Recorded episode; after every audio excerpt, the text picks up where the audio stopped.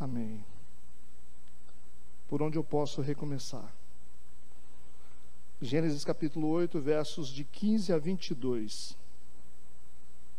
Diz assim: Então falou Deus a Noé, dizendo: Sai da arca, tu com a tua mulher e teus filhos, e as mulheres de teus filhos, todo animal que está contigo, de toda carne, de ave, de gado, de todo réptil que se arrasta sobre a terra, traze fora contigo e povoem abundantemente a terra e frutifiquem, e se multipliquem sobre a terra.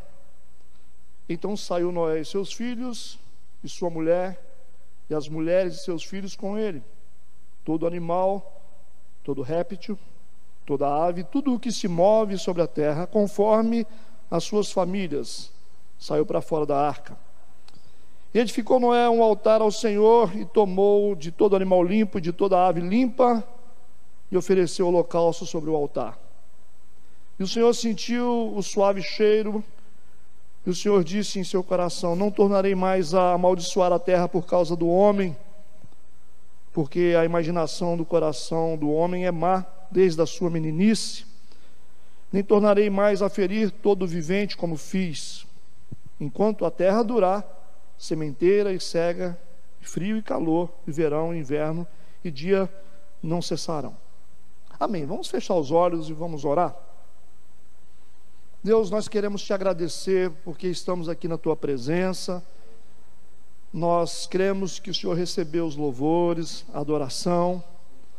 Nós pedimos a tua bênção sobre todas as pessoas que estão nos assistindo e também a todas as pessoas que estão aqui.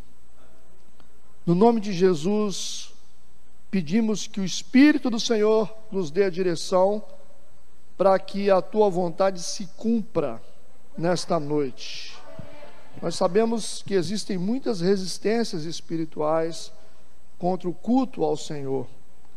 Mas nós como igreja, nós colocamos a nossa vida nas tuas mãos e já repreendemos todo mal, em nome de Jesus, amém e amém. Pode sentar no seu lugar. Irmãos, esse tema, por onde eu posso recomeçar, é um tema que serve principalmente para as pessoas que precisam recomeçar. Muitas pessoas elas vivem fases difíceis. E quando elas começam a olhar para a vida, elas veem um cenário de morte, um cenário de destruição.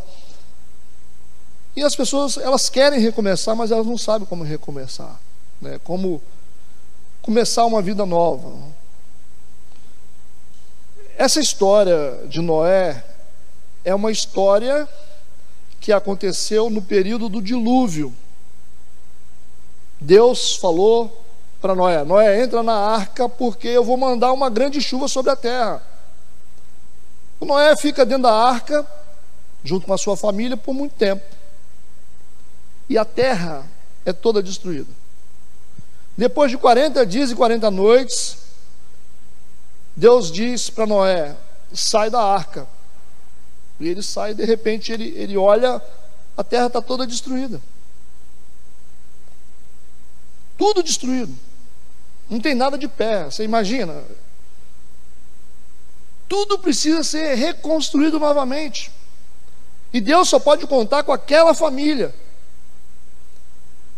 E para muitos de nós, essa é uma realidade. Às vezes você, você passa por tantos problemas, você sofre perdas em tantas áreas da sua vida, e quando você começa a olhar, você vê um cenário de morte. Você olha para um lado, você vê suas finanças destruídas, você olha para o outro, vê a família destruída, você vê seus filhos perdidos, você vê tudo destruído. Uma visão muito parecida com a visão de Noé quando ele sai da arca, está tudo destruído, não tem nenhuma planta de pé, não tem nenhuma edificação, não tem nada, foi tudo dominado pelo dilúvio. E o desafio dele é reconstruir e aí vem essa pergunta para nós: por onde eu começo? Né? Por onde eu posso recomeçar? Se eu, se eu decidisse hoje se eu estou com a vida toda errada, se a minha vida está complicada, se eu cometi vários erros na minha vida, eu entendo que eu preciso recomeçar uma vida nova e essa é a decisão que você tomou. Vem a pergunta: por onde você recomeça? Qual é o ponto? Eu começo acertando as minhas finanças, eu, eu começo a me reconciliar com, os, com as pessoas que se tornaram minhas inimigas, eu começo pela igreja, por onde eu recomeço? Para uma pessoa que quer recomeçar, se você quer re, realmente recomeçar a sua vida do zero, você quer começar uma vida nova, deixar todo o passado para trás, esse cenário de destruição, você quer colocar as coisas no lugar, por onde você recomeça? Essa pergunta está ecoando aqui na nossa cabeça por onde recomeçar? E é muito interessante também para a igreja, né? Porque nós estamos tentando recomeçar também. Hoje é um dia de recomeço. Não está do jeito que a gente quer, mas a gente está tentando recomeçar. Porque se a gente não, não recomeçar, a gente perde tudo. Esse é o seu desafio, é o meu desafio para a nossa vida pessoal. Por onde eu posso recomeçar, considerando que cometi erros no passado? considerando que eu tive muitas perdas,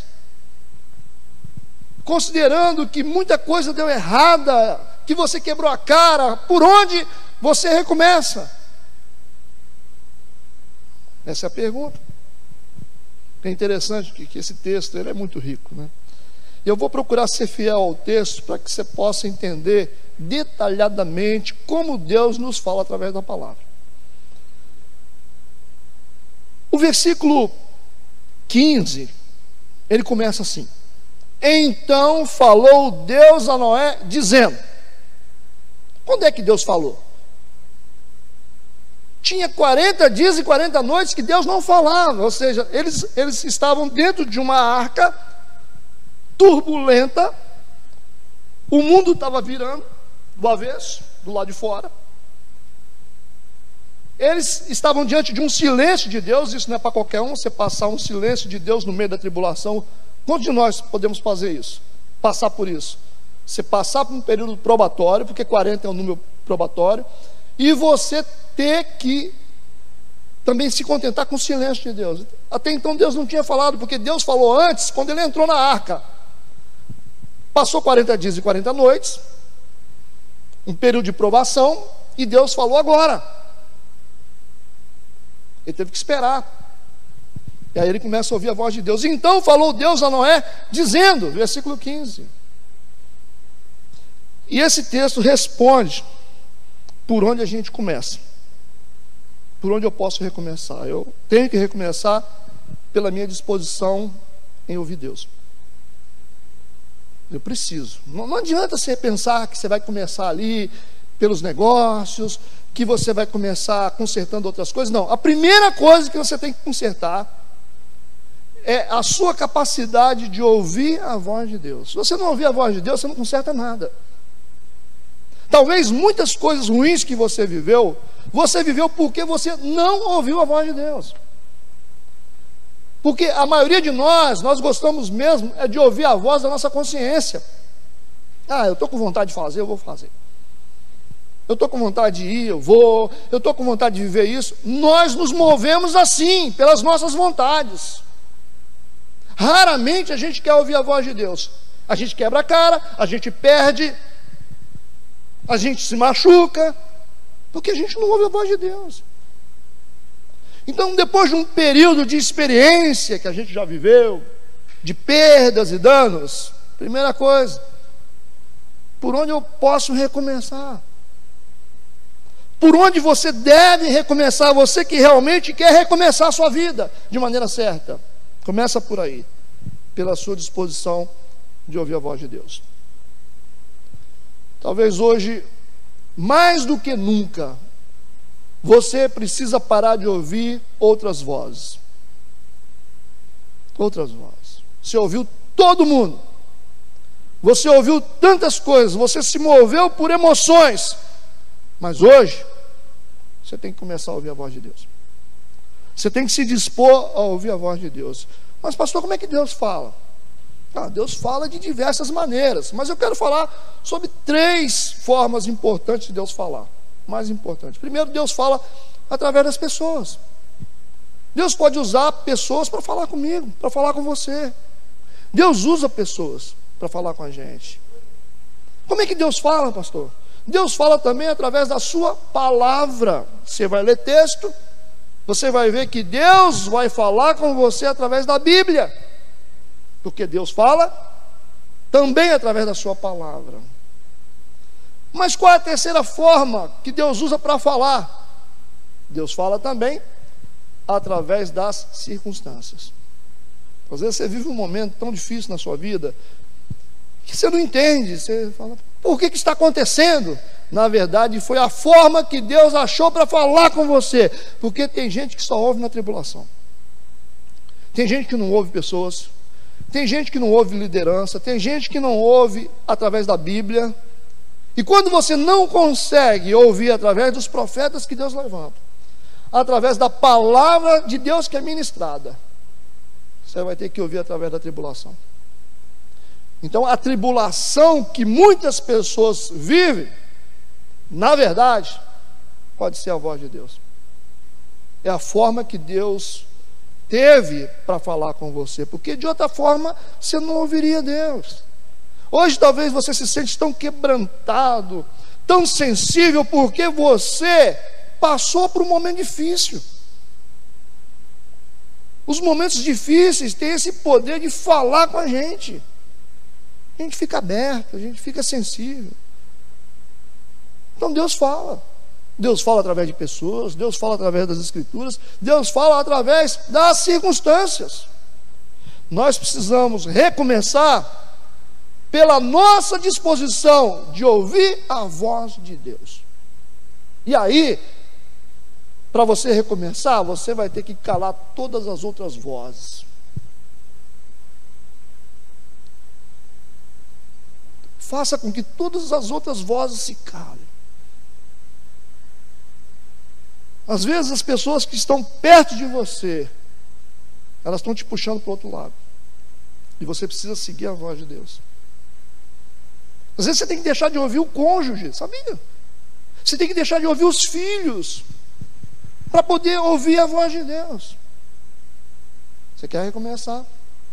Você quer realmente recomeçar? Por onde que eu recomeço? nessa disposição, nessa capacidade de abrir os meus ouvidos para ouvir a voz de Deus. Então falou Deus a Noé. Ó, oh, Noé estava ali, esperando para ouvir. E olha o que, que Deus vai falar. Versículo 16. Escute. Sai da arca. Sai da arca. Às vezes você vive uma, uma, uma situação e essa situação tem a ver com a sua posição. Toda situação tem a ver com a posição.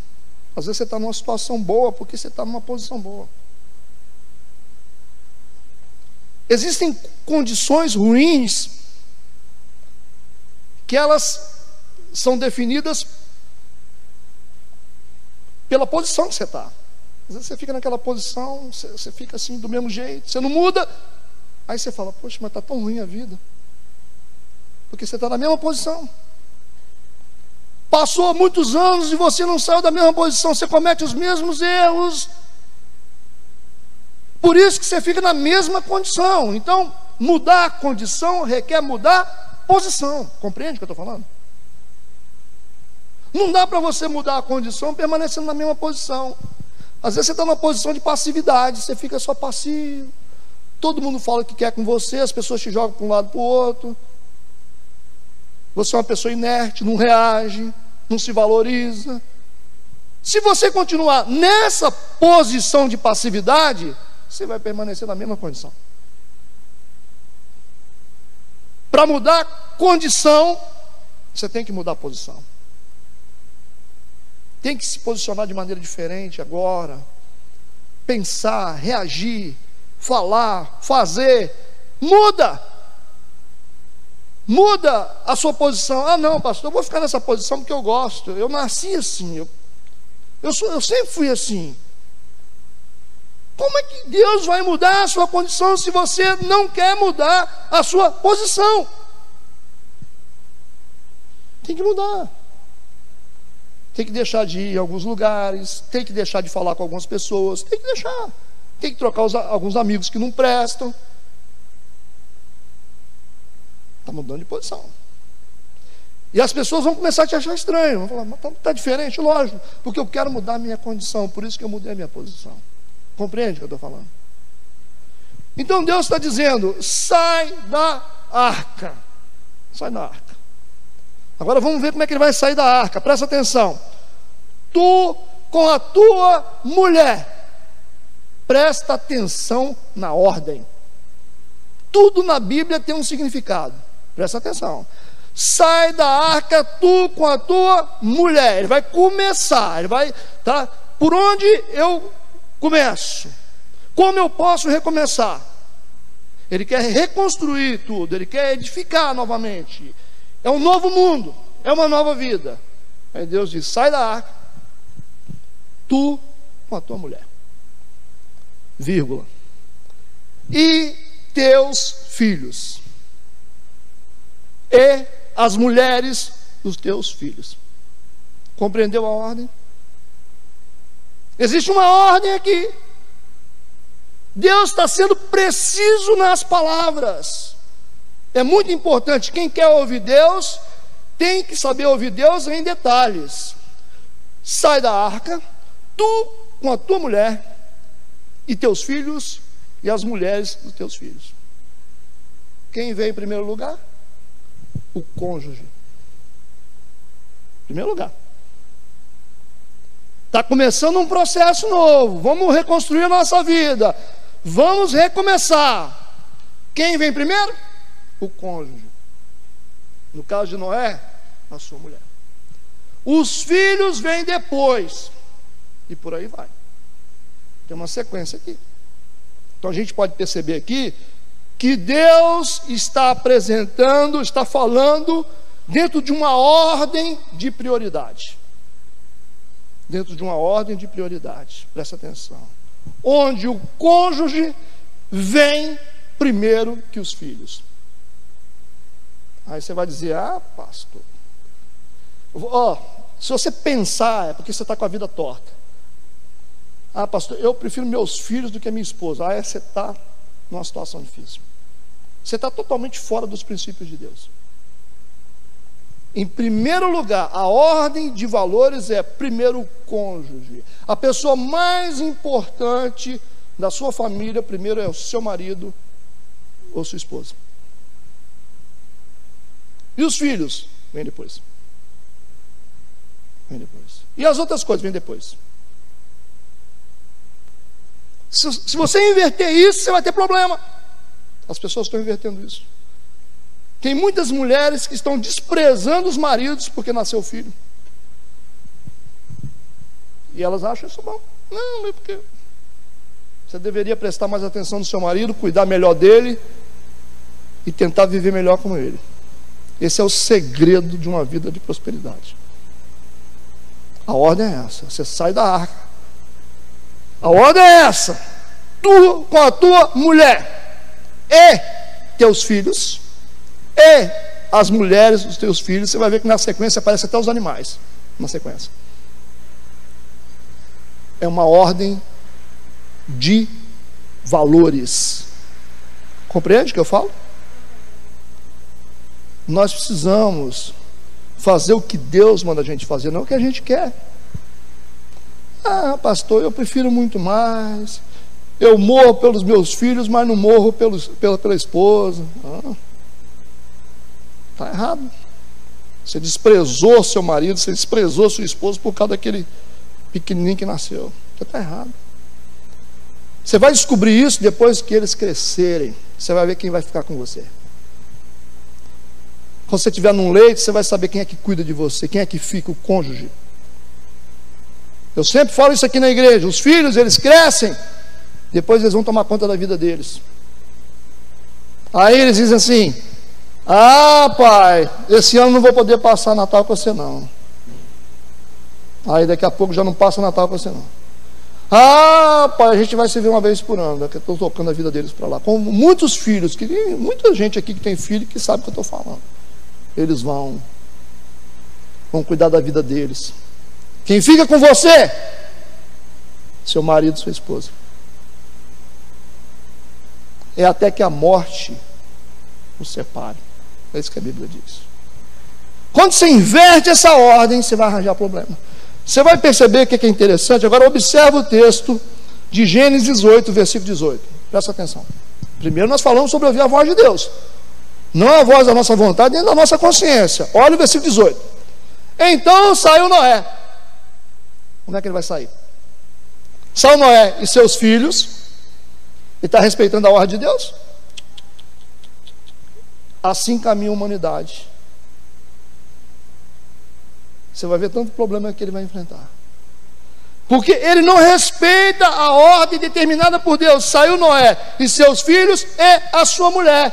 A sequência foi totalmente inversa. Não fez como Deus mandou. Por onde eu recomeço? Primeiro, na minha disposição de começar a ouvir Deus. Segundo, pela minha família. Ah, pastor, mas eu tenho que ganhar dinheiro, pastor. Não, não, é pela família.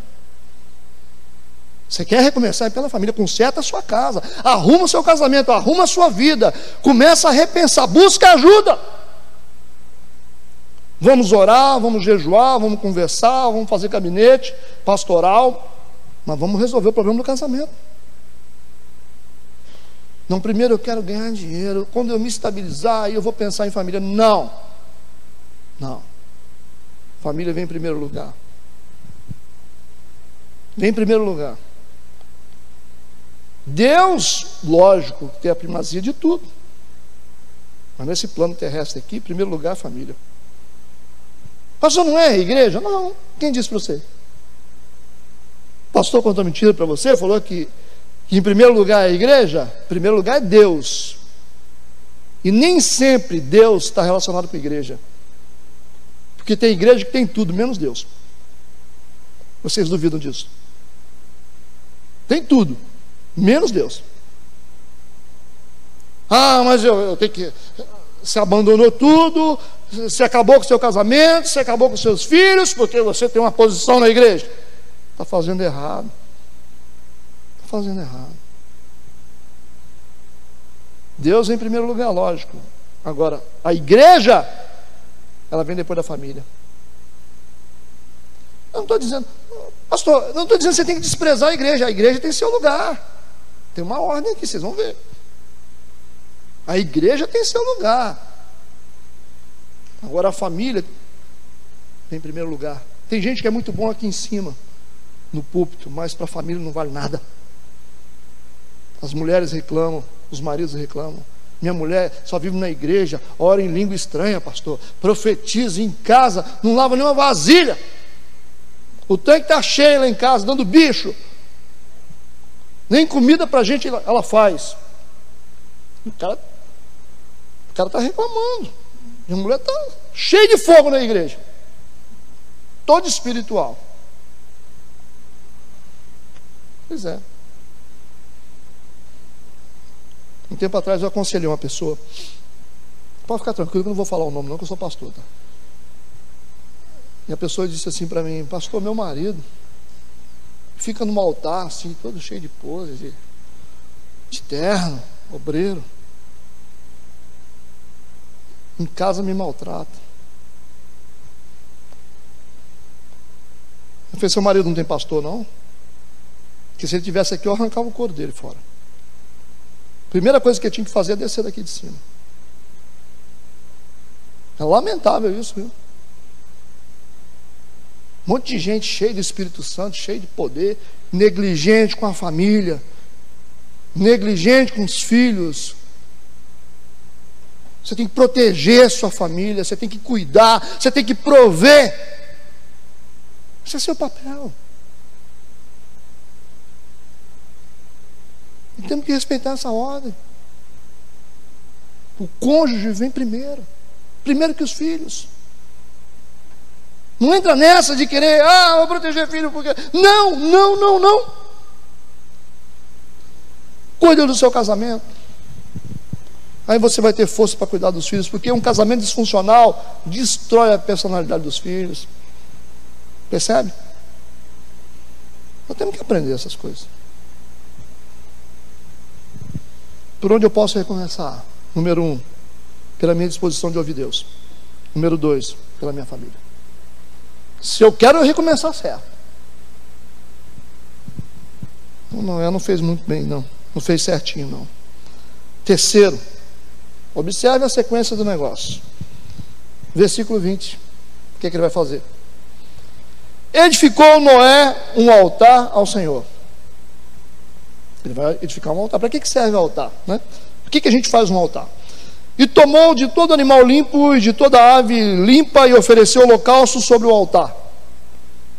O Senhor sentiu o suave cheiro e o Senhor disse em seu coração: Não tornarei mais a amaldiçoar a terra por causa do homem, porque a imaginação do coração do homem é má desde a sua meninice.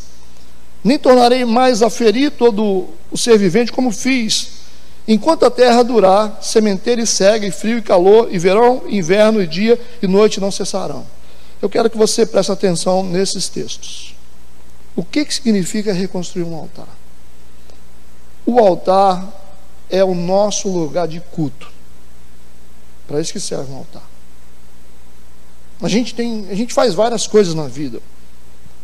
Mas a gente tem que ter um lugar que tenha um altar para a gente cultuar a Deus. Compreende? E percebe aqui que Noé, ele edifica um altar de pedras, pega do animal limpo e toda a ave limpa, oferece em sacrifício sobre o altar. O que, que acontece no versículo 21? O Senhor sentiu o suave cheiro, ou seja, o Noé, ele preparou um lugar de culto, fez o culto e Deus recebeu o culto. Sabe que é interessante? Porque é isso que é culto. Quando você está diante do altar de Deus, você oferece algo que te custe alguma coisa, você oferece o seu melhor, a sua adoração, a sua vida, e Deus recebe esse culto com, como um aroma suave, aquele cheiro suave. Essa é a prova de que Deus recebeu o nosso culto. E a prova de que Deus recebeu o culto de Noé foi que Deus disse: Olha, eu vou abençoar a terra, eu não vou mais deixar isso acontecer, nunca mais a terra vai ser amaldiçoada por causa do homem. E Deus começa a dizer: olha, vai ter sementeira, o frio vai acontecer, o calor, eu vou permitir que as estações aconteçam e nunca cessarão. Por que, que Deus falou isso? Porque Deus recebeu o culto. Deus, ele gostou do culto, ele gostou do sacrifício. Então, por onde eu posso recomeçar? Primeiro, pela minha capacidade de ouvir Deus. Segundo, pela minha família. Terceiro, pela minha restauração do culto. É pelo culto. Nós temos que restaurar o culto. Tem gente que não está nem aí para culto. Ah, culto, ah, pastor. Sabia que nessa pandemia tem gente que está dando graças a Deus? Você sabia disso? Tem gente que vive dentro da igreja. Eu estou falando como pastor. Existem pessoas que estão dando graças a Deus por esse vírus. Louvado seja o vírus. Aí eu não preciso ir na igreja. Pessoas que vêm na igreja porque têm medo de ir para o inferno. Esse é o pior tipo de gente que existe. Gente que vem na igreja porque tem medo do inferno. Você tem que vir na igreja porque você ama Deus. Algumas pessoas estão dando graças ao vírus. Que a gente não precisa ir na igreja. Sabe, a gente não precisa. Agora, quem é realmente gente de Deus, gente que realmente tem relação com Deus, sente falta, chora, fica triste, porque precisa de culto. Gente de Deus é assim. Então, se nós queremos recomeçar, por onde que eu recomeço? pela restauração do meu culto. Eu preciso entender que isso aqui é importante. Eu preciso ter um lugar para me adorar. Eu preciso ter um lugar onde eu ofereça a minha vida. Eu preciso ter um altar de culto, gente. Eu preciso. E a igreja é uma representação clara disso. Ah, pastor, eu posso cultuar em casa? Sim, gente. Sim, você pode cultuar na sua casa, pode cultuar onde você quiser. Mas eu duvido muito, tá? Eu duvido muito. Tem muita gente que não cultua em lugar nenhum. Quem não cultua na igreja dificilmente está cultuando em casa. Eu conheço gente bastante, tá? Nós temos que restaurar o nosso culto. Nós temos que restaurar a nossa vida contemplativa diante de Deus, gente. Onde a gente oferece a nossa vida em sacrifício ao Senhor, onde a gente adora Ele, isso tem que subir como cheiro agradável, porque quando Deus recebe o nosso culto, Deus nos abençoa. Deus nos abençoa. O que, que aconteceu com Noé? Ele ofereceu um culto, o culto foi tão bom que Deus sentiu como um cheiro suave, Deus disse em seu coração, está no versículo 21, não tornarei mais amaldiçoar a terra por causa do homem. Então, quando a gente oferece um culto agradável a Deus, nós somos abençoados por Deus. Agora, não podemos abrir mão disso. Nós não podemos deixar a nossa vida relaxar com isso. Ah, mas tem, tem, tem tanto tempo que eu não oro, tem tanto tempo que eu não, não adoro. Você vai deixar isso acontecer? Não pode, gente. Senão você não consegue recomeçar nada na sua vida. Você não consegue edificar nada. Enquanto você não restaurar o culto na sua vida, você não consegue recomeçar. Vocês perceberam que a gente ainda não chegou ainda nas questões financeiras? Nós começamos pela conexão com Deus, depois nós fomos para a família. E se você não entender que a família é importante, você não vai ter sucesso. Você não vai ter sucesso. Você vê que o culto vem em terceiro lugar. Que interessante, né? Como estão entendendo? Por onde eu posso recomeçar? Gênesis capítulo 9, versículo 1. Escute. E abençoou Deus a Noé e seus filhos. E disse-lhes: frutificai e multiplicai-vos e enchei a terra. Deus disse, Deus colocou uma marca neles, Deus colocou uma capacidade neles e disse: Olha, vocês têm poder de frutificação, vocês têm poder de multiplicação, enche a terra. Foi Deus que deu isso. Foi Deus que transformou eles nisso. Porque essa foi a vontade de Deus. E é isso que Noé e sua família é. E é isso que nós somos. Aí quando você olha para a sua vida destruída, você fala, ah, não consigo. Eu, eu, não, eu, não, vou conseguir virar esse jogo, eu não vou conseguir restaurar a minha vida, porque eu não posso, eu sou fraco. Não é isso que a Bíblia está dizendo a respeito de você. Não foi essa marca de fracasso que Deus colocou em você. Deus não colocou esse fracasso. Você pode estar vivendo um momento difícil na sua vida, mas não foi isso que Deus separou para você. Isso não faz parte da sua identidade, sabe? Uma fase não determina uma identidade de uma pessoa. Você pode estar vivendo um momento difícil hoje, mas não é isso que você é. Talvez você está fraco hoje, mas não é isso que você é.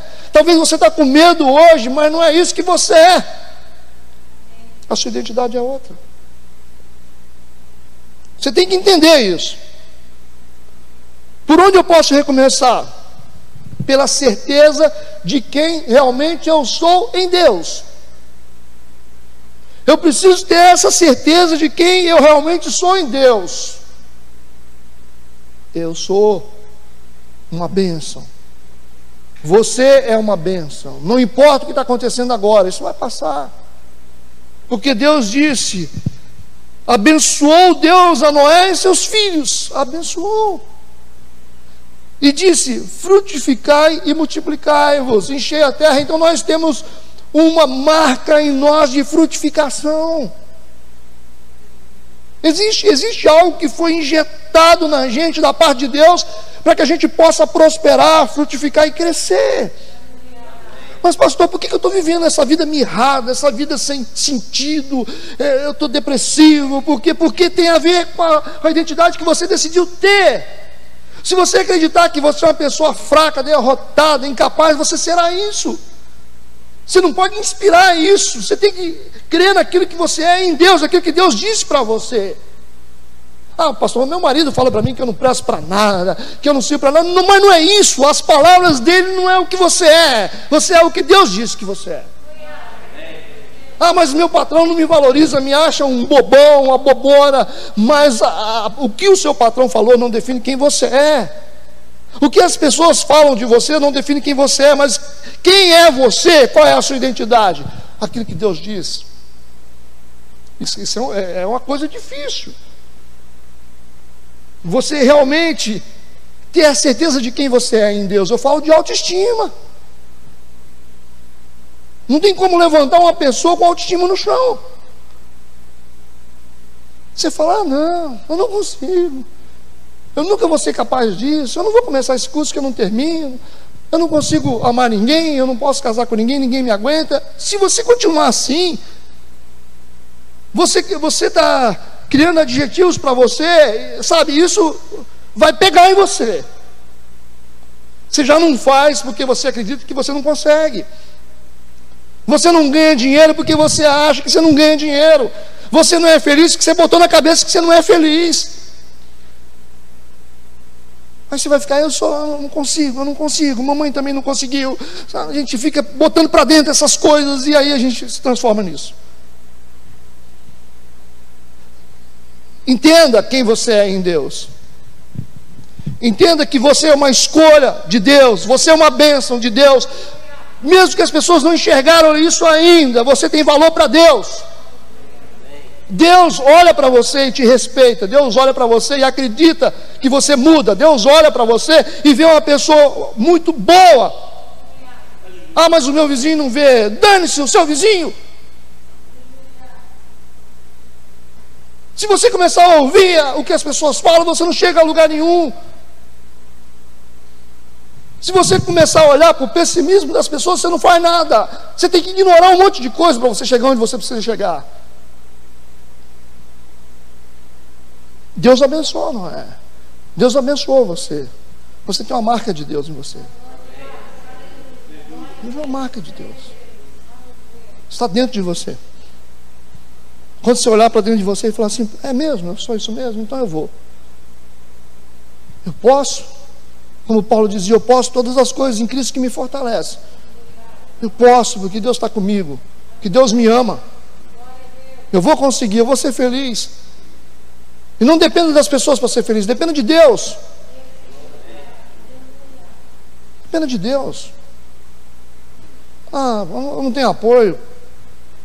Dependa de Deus. Seja feliz com Deus. Pessoas não conseguem fazer gente feliz. Pessoas são, elas são incapazes de fazer isso. Elas decepcionam a gente, mas Deus não. Confie em Deus. Pessoas felizes, pessoas completas, são pessoas que decidiram confiar só em Deus. Pessoas você compreende, pessoas você tem misericórdia, pessoas você ora por elas, mas você tem que confiar em Deus, não em pessoas. Você sempre tem que olhar para a pessoa e entender que ela é passiva de erro, mais cedo ou mais tarde ela pode falhar com você. Um pastor pode falhar, um irmão da igreja, um filho falha, uma mãe falha, mas Deus não falha. Se você ficar esperando das pessoas, você vai sofrer sempre. Você vai sofrer sempre. Quando Judas foi trair Jesus, isso não foi surpresa para ele. Ele disse para ele: faça o que você tem que fazer. Não é isso que você tem que fazer. faça. esse, esses defeitos assim não, não chegavam em Jesus. Ele dizia, Pai, perdoa porque eles não sabem o que fazem. Você tem que ser muito maior do que isso, do que palavras de pessoas, do que pensamentos dos outros, do, do que as pessoas acham de você. Para de ser diminuído. Levanta sua cabeça. Você pode. Você tem Deus do seu lado, amém? Eu posso recomeçar por essa certeza de quem eu realmente sou em Deus. Pois se acreditar nisso, acabou, ninguém te segura mais. Você tem que acreditar. Você tem que dizer, eu sou aquilo que a Bíblia diz que eu sou. Ninguém te segura. Estamos juntos? ainda no capítulo 9, versículo 3 e 4. Por onde eu posso recomeçar? O que, que Deus disse no versículo 3 e 4?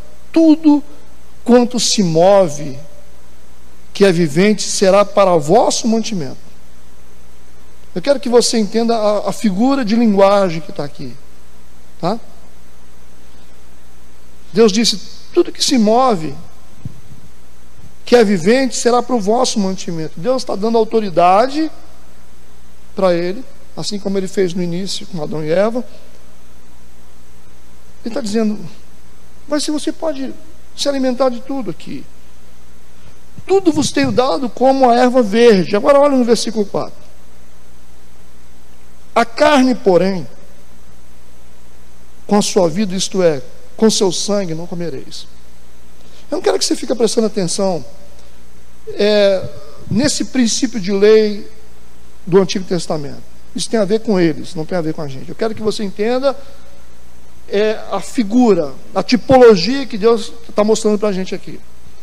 Ele está dizendo: você vai ter acesso a isso, mas isso, porém, você não pode tocar. E aí isso vai nos dar uma noção agora, uma consciência de limites, que é uma coisa que nós precisamos. Por onde eu posso recomeçar? Pela minha total consciência dos meus limites. Eu preciso entender que existem coisas que eu posso fazer, existem outras coisas que eu não vou poder fazer.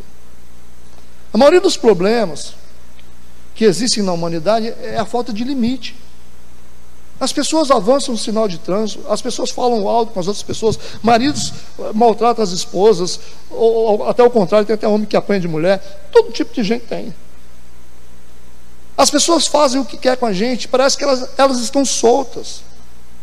Elas mergulham na imoralidade, elas mergulham na mentira e no pecado sem limites. E quando você não compreende os limites, você se perde. Então, você ter essa consciência de que Deus estabeleceu limites para nós, tem coisa que eu posso, tem coisa que eu não posso, isso me preserva. Talvez o que você está vivendo hoje de ruim, porque antes você não tinha essa consciência de que existem limites. Tem coisas que você não pode falar, tem coisas que você não pode fazer, tem coisas que você não pode comprar, tem coisas que você não pode pensar. Percebe isso? Se nós entendêssemos bem isso, muita coisa seria evitada. Confusão, briga dentro de casa, falta de dinheiro. Às vezes você fica sem dinheiro, você vai botar quebrado, o cara ganha mil por mês. Ele fala assim: Ah, mas eu estou devendo. Está devendo por que, que você está devendo? Na maioria das vezes, as pessoas acumulam dívidas porque elas não têm senso de limite. Elas acham que pode fazer tudo. Elas não têm consciência que vai chegar um ponto que a gente não pode passar. Existem lugares que a gente não pode passar. Deus estabeleceu limites como proteção. São marcos que Deus estabelece. Se a gente entendesse sobre isso, olha, a gente vivia melhor com a família. A gente pensava no que falava, no que fazia, no que comprava. A vida seria muito melhor, evitaria tantos problemas. Então tem coisa, eu sou pastor, você acha que eu posso falar tudo? Você acha que eu posso usar minha autoridade para fazer o que eu quero? Vai chegar um ponto que Deus vai dizer: não! E eu vou sofrer o dano por isso. Você acha que se você tem dinheiro você pode fazer tudo? Ah, porque você tem uma boa família você pode fazer tudo? Não, existem limites. Chega num ponto que você não vai mais. Quando eu tenho essa consciência, eu vou ter uma vida mais equilibrada porque eu vou saber lidar com os meus filhos, saber lidar com a minha, minha esposa, com os meus negócios, com a minha igreja, com aquilo que eu compro, porque eu preciso entender que Deus estabeleceu limites para a minha vida. Nem todas as coisas eu posso fazer. Nem todas as coisas eu posso pensar. Nem todas as coisas eu posso comprar. Ah, mas fulano tem porque eu não posso. Não pode. Não pode, não adianta você ficar achando que pode. Tem gente dentro de igreja que pensa, mas eu também sou filho de Deus. Se o fulano comprou um carro de 100 mil, eu também compro. Hoje o cara ganha 10 mil, você ganha mil. Mas você acha porque você é filho de Deus, que você está na mesma igreja, você tem que ir nos mesmos restaurantes que a pessoa vai, que você tem que ter o mesmo carro que a pessoa tem, que você pode gastar como as pessoas gastam. Eu estou cansado de ver isso dentro de igreja. E daqui a pouco tem gente arrancando os cabelos. Que quer ter uma vida que não tem condições financeiras para ter. E quando você atravessa os limites financeiros, você vai ter dívida, e vai ter dor de cabeça, e vai ter insônia. Quantos estão entendendo? Por onde eu recomeço? Me conscientizando que daqui para frente eu tenho que ter limites para tudo. Tem que ter limite para tudo. Tudo demais é problema. Até gostar demais é ruim, sabia? Todo excesso ele indica uma doença. Já viu gente espiritual demais? Você nunca viu? Gente que é santo assim, chega a andar nas nuvens, você pode correr dessa pessoa. É uma disfunção. Não, a pessoa, não, não, que eu sou santo, que eu sou assim comigo. Não, eu sou, eu sou demais. Você tem que desconfiar. Igual a pessoa quando está eh, tá, tá muito bonzinho demais, você já começa a ficar assim, mas como assim? Você nunca foi bonzinho? Excessos, excessos estão indicando alguma coisa. Até eu te amo demais, às vezes é, é, é complicado. Tem gente que é tão, tão, tão amoroso que chega a doer. E na vida, de vez em quando a gente dá estresse também. De vez em quando a gente dá uns gritos. Isso faz parte da vida. Não pode dar sempre, né? Mas de vez em quando você. Nós somos seres humanos. Temos que ter um equilíbrio nas coisas, sem excesso, nem para baixo nem para cima, nem menos nem mais, moderado, vida moderada, é isso que o Evangelho ensina. Não sejas exageradamente sábio, Salomão fala isso, nem exageradamente justo, porque você se perderia. Tem gente que é excesso de justiça, excesso de bondade, morre fora do tempo, Salomão falou. Nós somos seres humanos, só Deus é perfeito. Quando você, você resolve ser gente, você tem uma vida mais tranquila. Por isso que eu prefiro ser um pastor gente. Pelo menos vocês vão orar por mim. Tem pastor que é tão Deus que não precisa de oração, né? É Deus, não acontece nada com ele, porque ele está do lado do trono de Deus. Eu preciso ser gente. Limitado que, irmão, ora por mim, por favor, tem misericórdia se eu falar alguma coisa errada aí. Vocês me ajudam, de vez em quando, se eu tiver errado, fala comigo. Me dá um toque. Aí a gente sobrevive. Por que, que a igreja às vezes se torna impiedosa com alguns pastores? Porque o cara é Deus. Ele prega como Deus, ele não tem defeito, ele, tudo que ele fala é, é, é igual Deus falando, e quando ele erra, a igreja não aceita. A igreja não ora por ele, porque ele é Deus, para que orar por Deus? Gente poderosa demais, você vai orar para quê? Então é melhor ser gente. Aí a gente vive melhor. Uma vida moderada, uma vida de perdão, uma vida de pedir perdão para as pessoas, uma vida de dizer assim: eu errei, me perdoa, me dá mais uma chance, sabe? Aguenta aí, depois eu acerto. A gente vai. É assim que a gente vive. Amém? Estou quase terminando. Versículo 20. Por onde eu posso recomeçar? Olha o que diz no versículo 20. E começou Noé a ser lavrador da terra e plantou uma vinha. Está no processo. Quem está lavrando está trabalhando. Então, por onde eu posso recomeçar? Vocês viram que nós começamos ouvindo a voz de Deus, nós começamos pela família, percebeu? Agora, eu também preciso recomeçar pelo meu esforço de trabalho. A gente tem que trabalhar bastante. Ah, eu preciso recomeçar. É isso aí. Você não pode ser uma pessoa preguiçosa. Você tem que ser um lavrador da terra. Ah, mas eu, eu, queria ter, eu queria, eu queria resolver. Trabalha bastante, acorda cedo. Acorda cedo.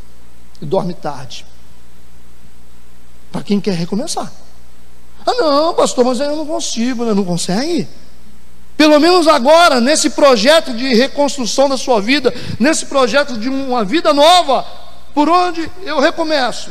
Trabalhando, estudando, correndo atrás, tirando da sua vida o que não presta, selecionando o que você vai ler, com quem você vai conversar. Gente que quer crescer tem que ser seletivo com tudo. Olha, tempo é algo muito importante na vida de quem quer crescer. Gente que quer crescer não perde tempo. Gente que está crescendo não tem tempo para nada. Você começa a conversar fiado, o cara falou: Ó, fui, hein? Toda pessoa que cresce não tem tempo para ouvir besteira. Toda pessoa que está crescendo, que está crescendo, é gente que você vai falar e fala assim: irmão, acelera isso aí, que é assim. Agora, gente que se senta debaixo da palmeira e fica duas horas lendo tio Patinhas, aí não tem. Não tem jeito. Está pensando no quê? Ah, eu estou pensando em nada. Nem sei o que eu vou fazer da minha vida. Tá, mas o mundo está acabando para você. Você fez o quê? Está dormindo até 10 horas? É, porque você sabe como é que é. Não, não. Vamos trabalhar. Trabalhar bastante. Estudar bastante. Correr atrás. Se a gente quer recomeçar. Não, não há tempo a perder mais. Não há tempo a perder. Tem uma renda, faz outra renda. Isso. Começa. Dá tudo que você tem. Deus vai te abençoar. Tudo que você tem. Você cruzou os braços, esperou cair do céu. Você não cresce, você não prospera. Você tem que ser como lavrador. Tem que plantar para você colher. Tem que ser, no que você faz, faça bem feito. Quando você tem, tem um dom, um chamado, faça bem feito, gaste tempo naquilo que você vai fazer. Certo? Tudo que você for fazer. Se você é um pedreiro, seja um bom pedreiro. Se você é um carpinteiro, seja o melhor. Se você é uma faxineira, seja melhor no que você faz. O mínimo que você pode fazer é ser o melhor no que você faz. Seja um, uma pessoa de excelência. Se você é uma pessoa que estuda para pregar, se você quer tocar, estuda, vira a noite tocando. Para quando você oferecer para Deus alguma coisa, você ofereça algo que tem significado. Você não ficar arranhando nota. Estuda. Pastor, mas eu vou apresentar uma hora. Isso. Gente que faz sucesso é gente que no lugar secreto gasta 10 horas para apresentar meia. Isso. Você gasta 15 horas para apresentar uma hora. É assim que a gente faz, a gente se desgasta, a gente gasta tempo, a gente analisa, a gente estuda coisas, a gente prepara para fazer o melhor para Deus. Isso é uma vida de sacrifício para Deus. Aí você vai ver seus frutos. O que você vai fazer? Porque você deu o seu melhor. Amém? E por último, eu quero ler Gênesis capítulo 9, versículo 11. Eu vou encerrar com isso. Por onde eu posso recomeçar? versículo 11. E eu convosco estabeleço a minha aliança. Olha o que Deus vai dizer: que não será mais destruída toda a carne pelas águas do dilúvio, e que não haverá mais dilúvio para destruir a terra. E disse Deus: Este é o sinal da aliança que ponho entre mim e vós, e entre toda a alma vivente que está convosco por gerações eternas que, que Deus está fazendo? Deus olhou para o dilúvio e viu a dor que o povo sentiu, viu a experiência que Noé e sua família passaram. Deus disse: Olha, eu estabeleço uma aliança com vocês. Estabeleço uma aliança e nunca mais vai acontecer isso. O que isso tem a ver com a nossa vida? É quando a gente olha para o dilúvio que a gente passou e a gente diz assim: ó, isso eu não vou viver mais. Quando você olha para as perdas que você teve, pra, pra, como a sua vida virou do lado do avesso, como você brigou, como você perdeu, quantas besteiras que você fez, e você diz: a partir de hoje eu tenho uma aliança com Deus, com a minha própria vida, isso não vai acontecer mais. Então, por onde eu posso recomeçar? Através dessa certeza. Qual certeza, pastor? De que realmente eu aprendi com os meus erros. Eu aprendi com o meu passado. Eu olho para o dilúvio que passou e digo: eu não vou viver mais isso. Nunca mais. Eu nunca mais vou viver esse inferno. Eu nunca mais vou deixar minha vida virar do avesso. Nunca mais eu quero isso para minha vida. Então você tem que estabelecer uma aliança com você mesmo e dizer: olha, o meu passado me deu experiência. Eu, particularmente, quando eu olho para a dor que eu já senti, eu falo: nunca mais eu vou sentir isso. Gente, olha, antes de me converter, eu não conseguia administrar minha vida financeira. Eu não conseguia. Porque eu era movido por impulso. Eu tinha vontade de comprar uma coisa, eu comprava. Eu tinha medo de, de puxar extrato, eu dava calafrio, que estava tava no vermelho.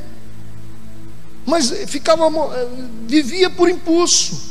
Depois que eu me converti, eu passei muita humilhação por causa da minha desorganização financeira. Um dia eu disse: nunca mais eu vivo isso. Nunca mais eu vou viver isso na minha vida. Nunca mais eu vou deitar no travesseiro e vou ficar sofrendo por causa de dívida. Nunca mais eu vou sofrer porque eu não consegui pagar aquilo. Nunca mais. Nunca mais. Minha mulher testemunha disso. Depois que nós nos convertemos, nós nunca mais tivemos problema financeiro. Você vai dizer assim, ah, pastor, mas você está bem? Não, eu, tô, eu tenho uma vida suprida. A minha vida é suprida. Eu não tenho muito, eu não tenho pouco. Eu tenho uma vida estável e suprida. Eu tenho outras coisas para pensar do que pensar em dinheiro. Crente tem outras coisas para pensar do que pensar em dinheiro. Nós temos que cuidar das coisas de Deus. Nós temos que cuidar do nosso ministério, cuidar da nossa família. Se você ficar pensando em dinheiro, só pensando, você, você não dorme. A pessoa quando está devendo, ela não consegue nem andar direito, ela anda toda torta assim. Ó. Já viu a cara da pessoa que está arrasada? Por quê? Porque ela não consegue pensar em amor, ela não pensa em sexo no casamento, ela não pensa nos filhos, não quer saber de nada, só pensa naquilo. Fica como se fosse uma espada no peito. Eu falei, eu não posso. Eu, eu não posso ser pastor pensando em dinheiro. Eu não posso ser pastor pensando se eu não tenho condição de comprar sustento para meus filhos. Porque a partir de hoje eu pago o preço que for necessário. Fiz o meu sacrifício administrativo aprendi a organizar as minhas finanças, saber para onde vai. Teve uma época que a minha esposa tomava conta das coisas, porque eu precisava me educar. Ela, ela, não, só, a gente só vai gastar com isso. Não pode, a gente não vai sair agora, a gente não tem lanche. Ela segurou e a gente foi aprendendo, aprendendo. Depois entendemos o que, que foi, o que, que era dízimo e oferta na igreja. Isso foi um divisor de águas na nossa vida. Nunca mais vivemos desonra financeira. A gente tem muita coisa para pensar. Mas pensar, ah, eu tenho dinheiro, não tenho dinheiro. Não tem tempo para isso. Foi uma coisa que eu, eu fiz como isso aqui. Nunca mais, nunca mais, o dinheiro vai me escravizar. E nunca mais, nunca mais, nunca mais. Foi uma decisão que eu tomei. E outras decisões que a gente vai tomando o tempo todo. Nunca mais eu vivo isso. Há pouco tempo eu tomei a decisão, nunca mais eu vivo isso, que eu não quero mais sentir isso. Eu não quero sentir dor, eu não quero sentir medo, eu não quero sentir perdas nessa, então eu não entro nesse caminho nunca mais. Então a gente tem que aprender com os erros.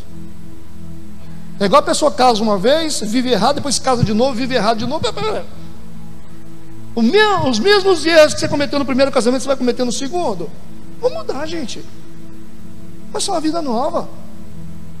É melhor você sacrificar um tempo e ter uma vida inteira tranquila do que você ficar sofrendo a vida toda. Vale o sacrifício, vale a disciplina, vale arrumar a vida.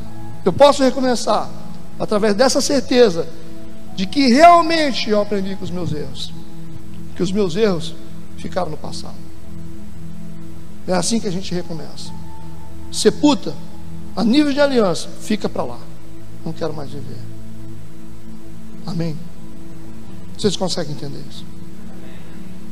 Eu queria que você ficasse de pé no seu lugar. Eu quero fazer uma oração para que você possa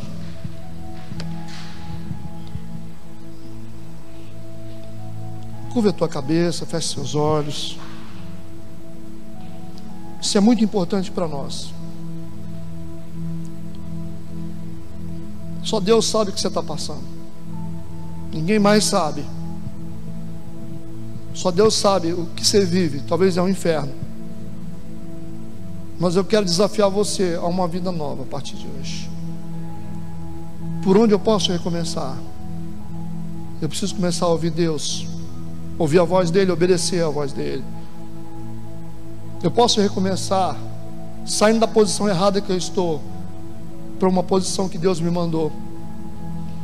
Eu posso recomeçar através da minha família, respeitando os princípios de Deus em relação a ela, valorizando o meu casamento, valorizando os meus filhos, colocando cada coisa no seu devido lugar. Eu não posso ficar invertendo essas coisas.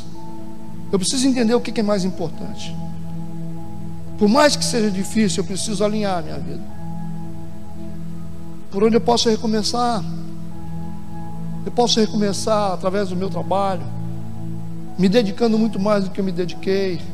Eu posso recomeçar tendo consciência da minha identidade, quem eu sou em Deus. Eu não vou agir como um derrotado. Eu sou uma escolha de Deus. E por isso eu preciso continuar. Eu serei aquilo que Deus disse que eu sou. Eu posso recomeçar, sepultando meu passado, começando uma vida nova a partir de hoje, aprendendo com os erros que cometi no passado. Eu posso recomeçar. São esses pontos importantes. Eu quero que você coloque a mão no seu coração, que é o lugar onde Deus quer trabalhar em você. Espírito Santo de Deus, nós te louvamos.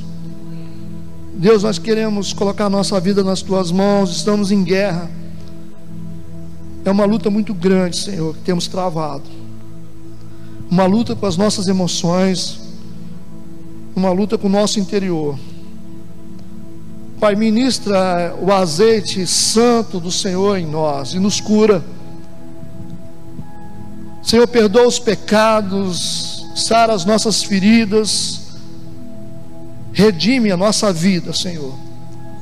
Nos traz de volta, Deus. Nos tira de uma situação de perdas, de dor, de derrota Levanta o teu povo caído em nome de Jesus Cristo, Senhor. Ministra os corações dos homens, dos maridos, das esposas, dos filhos. Senhor, ministra no nosso coração para que possamos fazer a coisa certa. Precisamos aprender a ouvir a tua voz para entendermos a tua vontade, Senhor. Como é difícil parar de ouvir a voz da nossa consciência, parar de ouvir os nossos desejos, os nossos anseios pessoais, para ouvir somente a tua voz, Senhor. Nos ajuda através do teu Santo Espírito. Ministra, Deus, em nome de Jesus. Abençoa o teu povo, abençoe as mulheres, os homens, os jovens, os casamentos, os ministérios de cada um que está aqui nessa noite. Acaba com essa guerra interior na vida de cada um, meu Pai. Cura os enfermos emocionais. Tira a depressão, a opressão, a angústia, a escravidão das emoções, Senhor. Tira do cativeiro essa mulher, Senhor. Tira esse homem do cativeiro em nome de Jesus. Sara essa ferida que foi provocada com o tempo. Traz para a luz, Senhor Traz essa pessoa para a luz, Senhor, em nome de Jesus. Cura, restaura, Senhor. Essa é a nossa oração. Nós declaramos a vitória do teu povo. Declaramos a bênção da frutificação e da multiplicação sobre o teu povo. E ninguém pode revogar essa palavra, porque é no nome de Jesus que nós estamos declarando. Abençoada seja a tua igreja, abençoada seja as famílias que aqui estão. Em nome de Jesus Cristo, Pai. Amém, amém.